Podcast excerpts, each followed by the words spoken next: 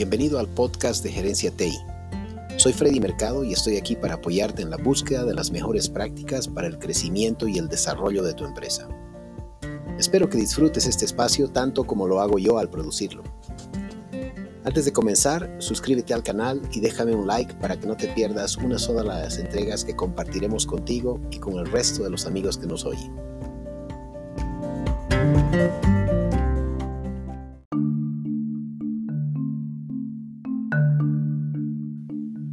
Tercera entrega del podcast de Gerencia TI,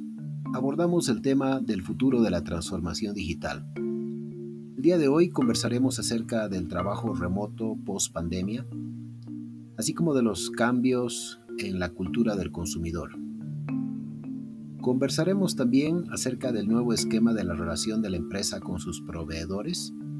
y los resultados que estos cambios aportan a la propuesta de valor de las organizaciones.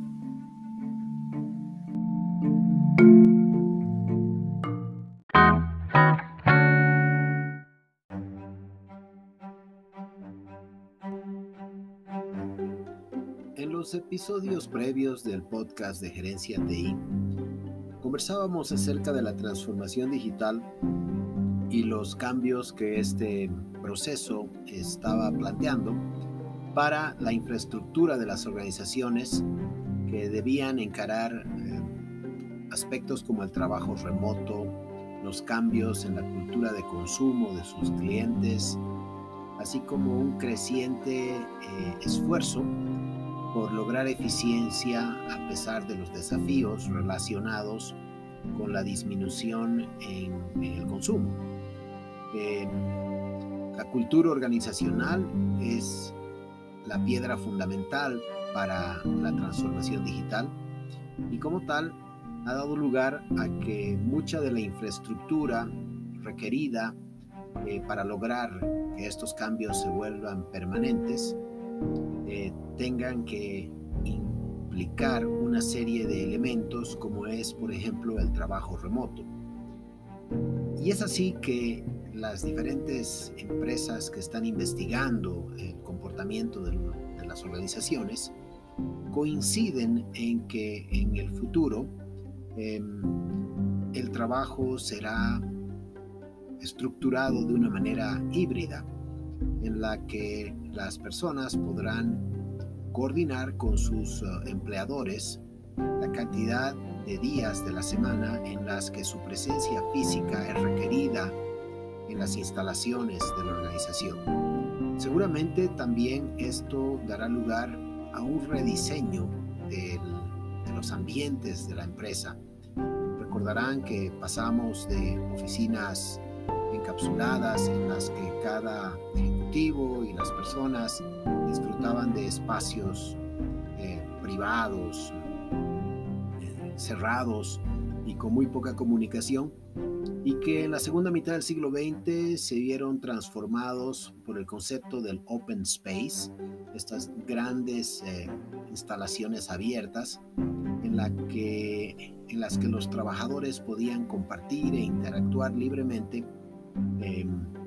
entre sí. Eh, es bien conocido que muchos ejecutivos al inicio de la era del Internet,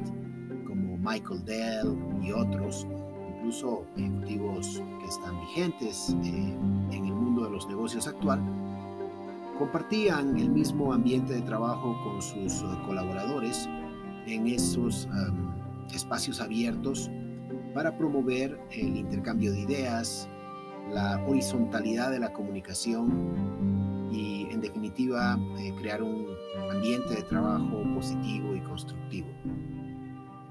Otro de los elementos que, que hace al trabajo remoto tiene que ver con los viajes de trabajo.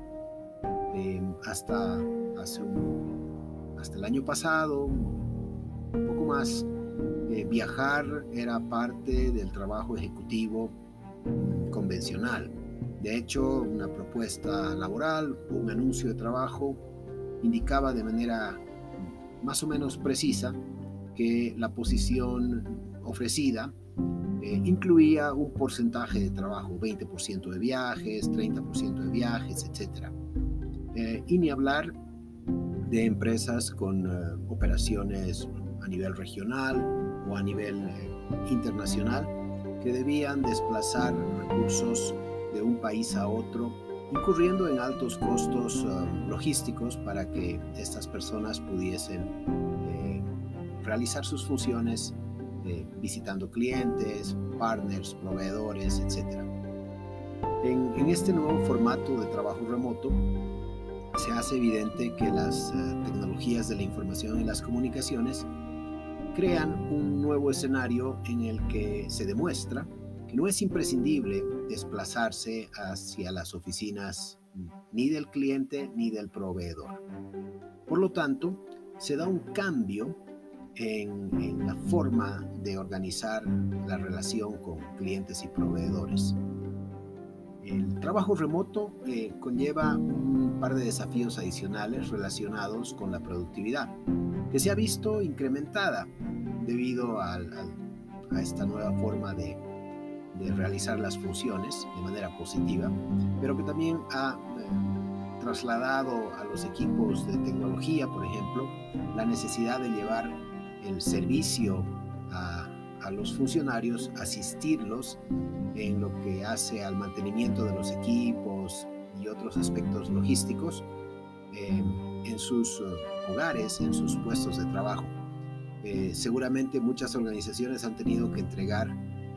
computadoras, en algunos casos incluso pantallas, sillones ergonómicos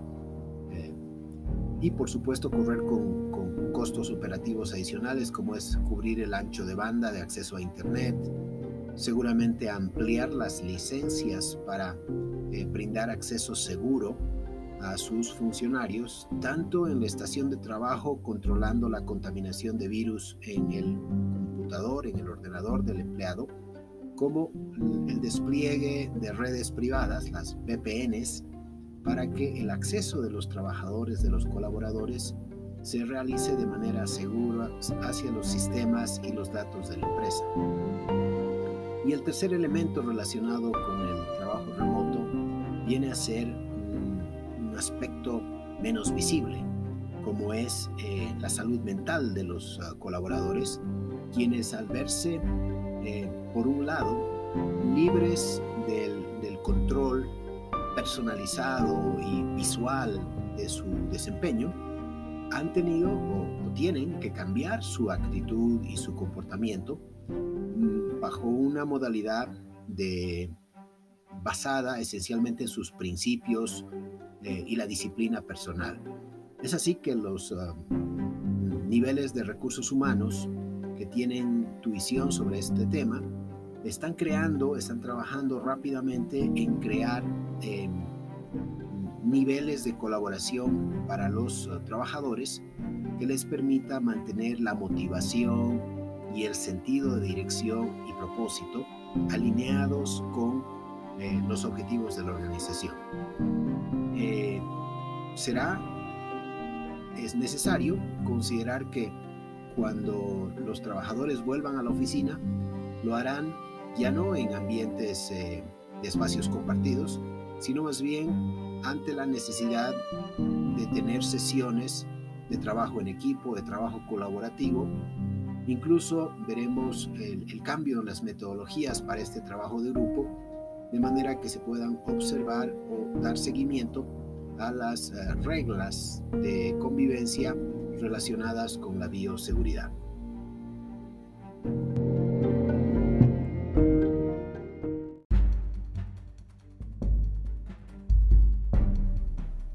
Además del trabajo remoto,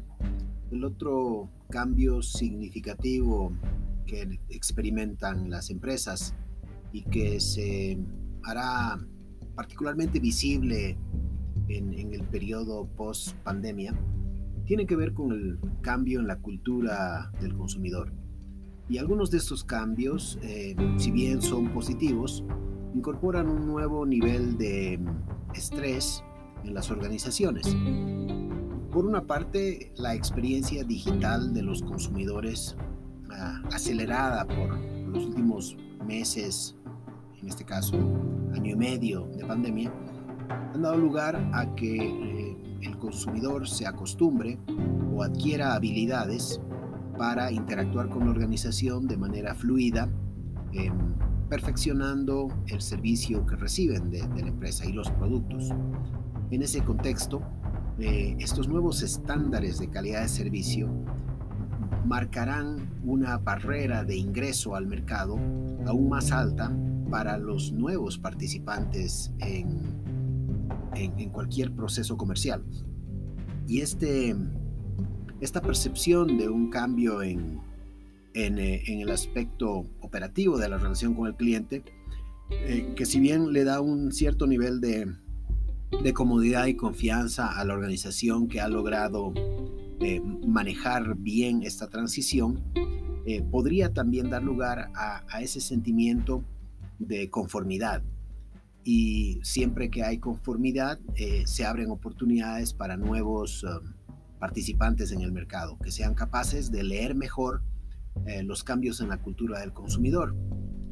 y que puedan brindarle una mejor experiencia de cliente. El, la fuerte incursión de algunas empresas en los terminales móviles y en la creación de aplicaciones para mm, optimizar la relación con sus clientes,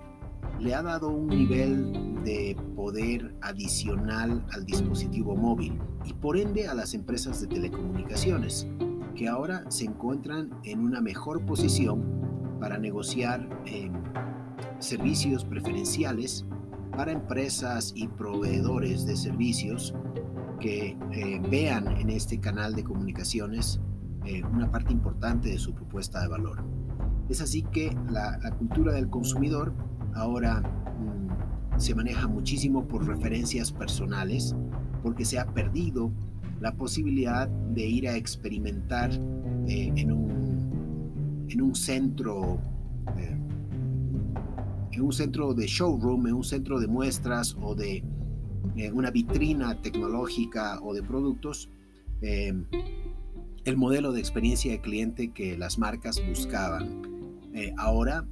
muchísima de esa experiencia se lleva a cabo mediante multimedia, pero sobre todo mediante referencias. Por lo tanto, ha de ser la reputación de la marca, del servicio, del producto, la que eh, con mayor énfasis todavía las empresas deban cuidar en estos cambios que se vienen a dar respecto a la cultura del consumidor. Un aspecto eh, en el que algunas empresas, algunas marcas, no todas, han ah, incidido de manera positiva, eh, tiene que ver con la educación, la formación de su consumidor. se han dado a la tarea de crear juegos, actividades no convencionales y que en paralelo eh, a la entrega de su servicio o su producto construyen para el consumidor una imagen virtual de lo que constituye el cliente ideal para la empresa. Y en ese perfil, el consumidor ávido de sentirse eh, en una posición de preferencia adopta esa capacitación, esos cursos de manera rápida,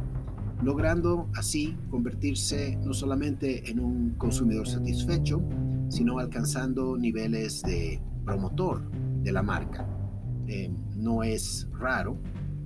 que se creen canales en los que los consumidores comparten su experiencia con un producto mediante el unboxing, eh, el desembalaje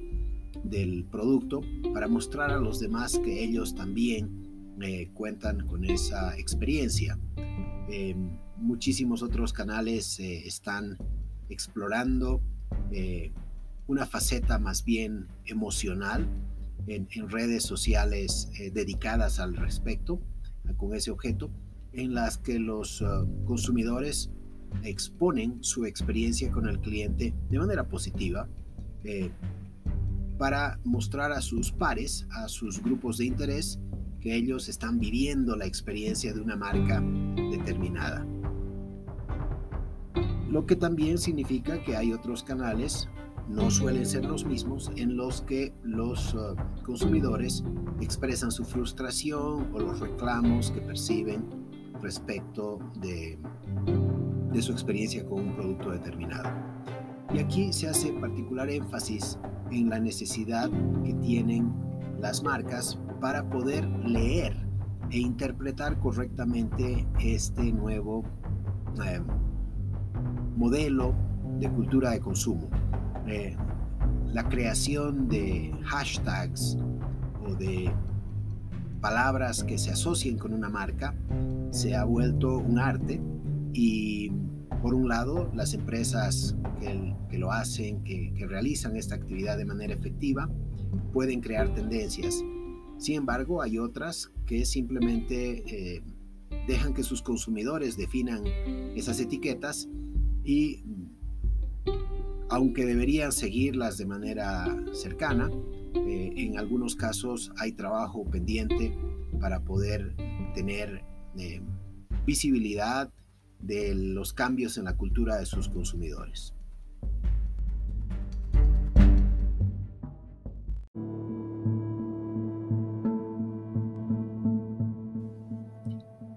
Si bien la contracción del consumo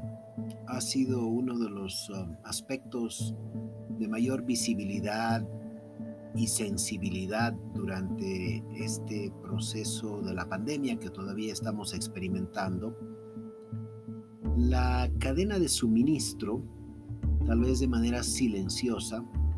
ha sufrido también una fuerte carga eh, durante esta experiencia global. Esto tiene que ver con elementos que hasta hace poco se consideraban como parte del éxito colectivo y social con la internacionalización de el, sistema industrial y la cultura de consumo que atravesaba el, mundo eh, a inicios de este siglo aspectos como la producción justo a tiempo, eh, el concepto de offshoring o procesamiento remoto de bienes y servicios, eh, tomaron, tomaron efecto de manera tan exitosa que en los primeros meses de la pandemia eh, la logística global se vio severamente afectada la caída en el consumo. Y se dieron procesos eh, de reconversión de fábricas, reconversión de rutas logísticas y, e incluso algunas transformaciones que posiblemente vayan a permanecer eh, al concluir este, este fenómeno natural o de salud que estamos viviendo colectivamente. Y esto tiene que ver con que muchas organizaciones van a, traer más cerca a sus mercados los procesos de fabricación, lo que conlleva una serie de efectos positivos, como puede ser la creación de fuentes de trabajo, em, incluso la reducción de costos, si esto tiene que ver con eh, mejorar los procesos logísticos. Pero por otro lado, también conlleva algunos desafíos como puede ser mantener el control sobre aspectos ambientales, em, cumplir con, temas regulatorios en los diferentes eh, mercados donde se vaya a crear este proceso transformacional de la fabricación de bienes y servicios, la producción de bienes y servicios. Eh, por otro lado, habrá una transferencia de conocimiento porque la, fabricación local o más cercana de bienes y servicios demandará que ciertas habilidades y conocimientos se trasladen a esos mercados, a esas operaciones que en menor escala deben reproducir el mismo producto o servicio al que la marca ha acostumbrado a su consumidor. Diría yo que la cadena de suministro tiene un alto nivel de madurez en lo que hace a, la conservación, a la protección de los costos. Eh, esta industria se reconoce a sí misma como una industria orientada a optimizar y hacer muy eficiente el proceso de trasladar bienes y servicios de un centro de fabricación al mercado de consumo. Y en esa lógica, eh, si bien esta industria es muy madura, ha de también tener los mayores desafíos cuando traten de transformarse hacia mm, procesos digitales con mayor eh, eficiencia. Eh, finalmente, en los tableros de control de los ejecutivos, poder dar seguimiento a las diferentes eh, actividades de la cadena de suministro se ha de convertir en parte cotidiana de su trabajo y operación, más aún eh, que los valores previos a la pandemia, en los que las organizaciones daban por sentado de que una carga, un despacho, llegaría dentro de unos plazos determinados. Hoy tendremos múltiples opciones. Podremos pedirlo de la planta al norte del mercado o de la planta al oeste del mercado, desde, dependiendo de ciertas condiciones eh, eh, coyunturales que permitan darle eficiencia y mejores costos a ese proceso.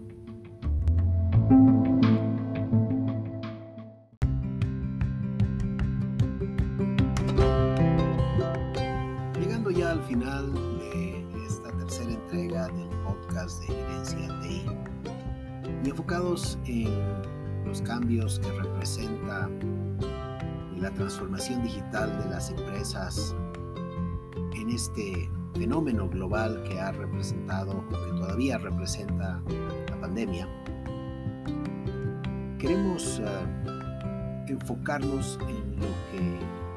viene a ser una consecuencia natural de este gran cambio en la cultura organizacional de las empresas para encarar y sobrevivir a este periodo de transición. Y esta consecuencia se ha de reflejar eh, de manera clara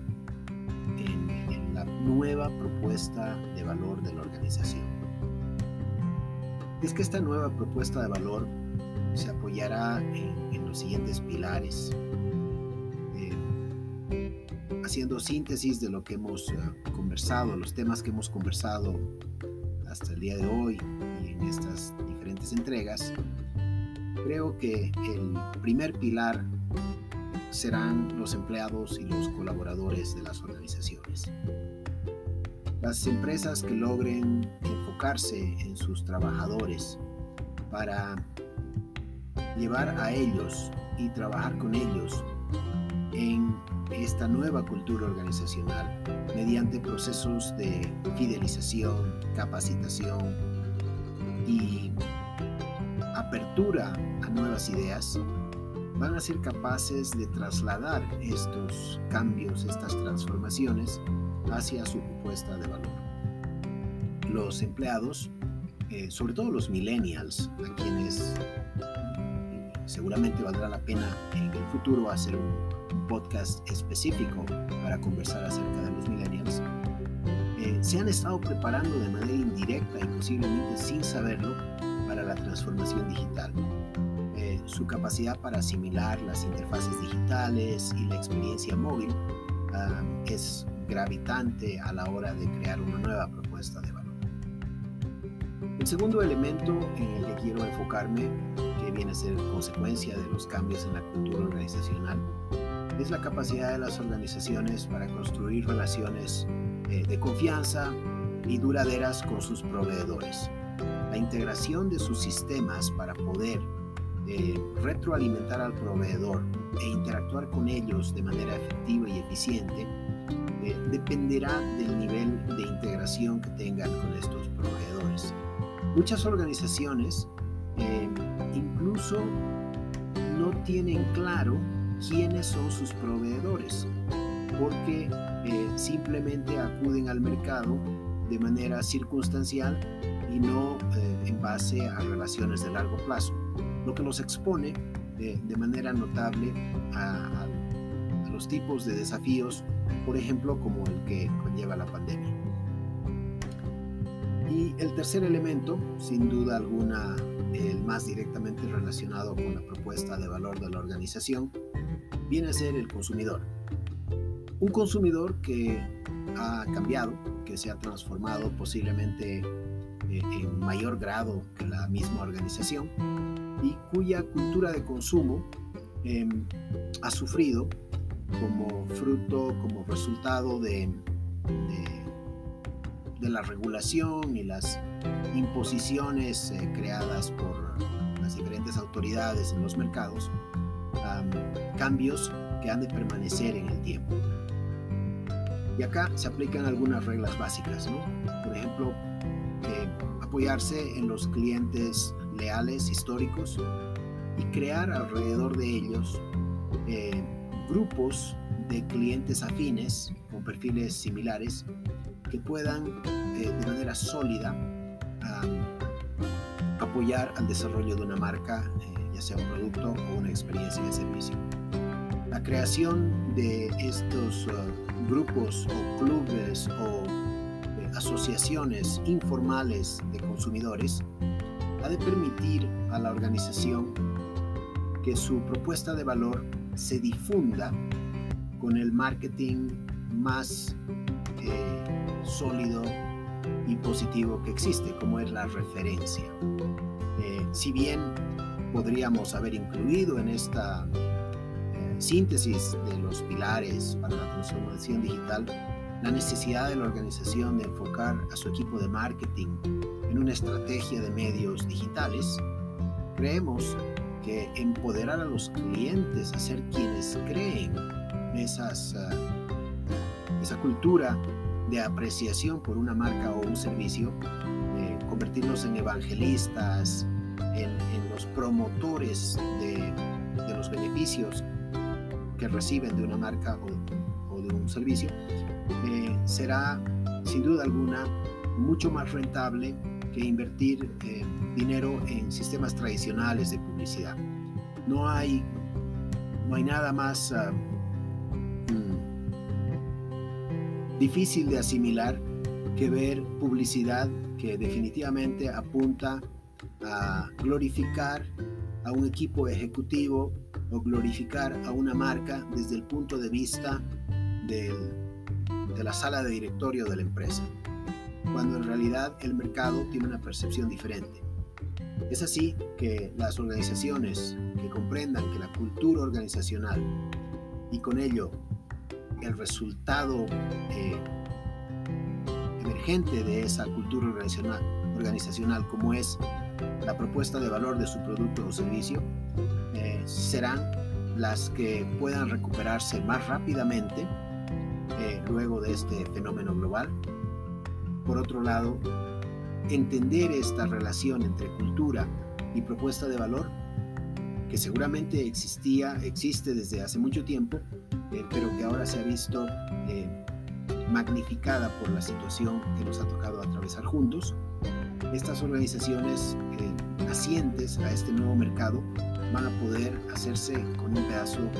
de, la torta más rápidamente. Y las empresas que han tenido éxito históricamente, las que mejor sepan adaptarse a esta transformación, sobrevivirán por muchos, muchos años más.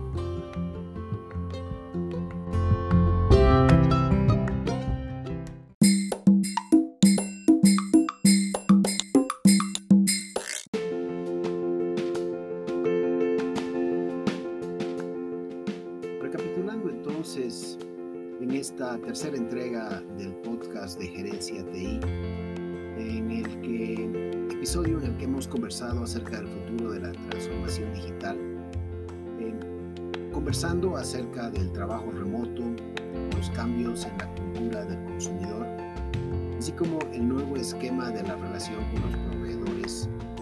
y el consecuente cambio en la propuesta de valor como resultado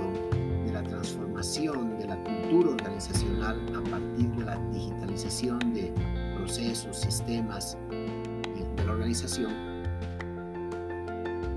resulta particularmente importante que podamos plantearnos una serie de pasos a efectos de evaluar cómo viene eh, implementándose la transformación digital en sus organizaciones. Si bien muchas empresas y marcas han logrado de manera efectiva y en plazos de tiempo muy cortos eh, trasladar parte de la experiencia del consumidor hacia canales alternativos, canales digitales, algunas otras organizaciones han tenido severos problemas para lograr sus resultados en niveles eh, mínimamente necesarios para que sus organizaciones eh, atraviesen por esta difícil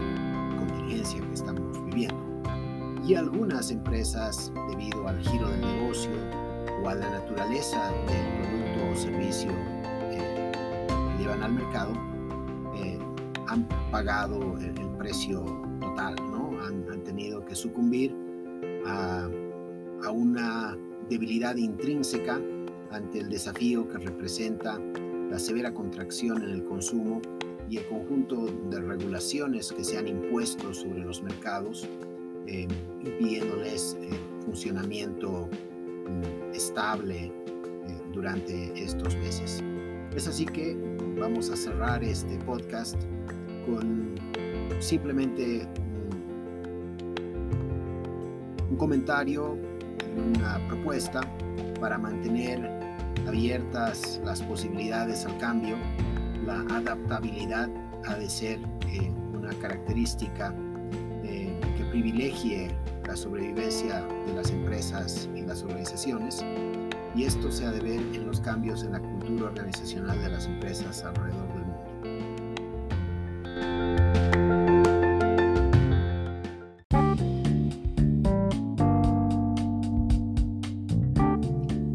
Gracias por acompañarme en esta entrega del podcast de Gerencia TI.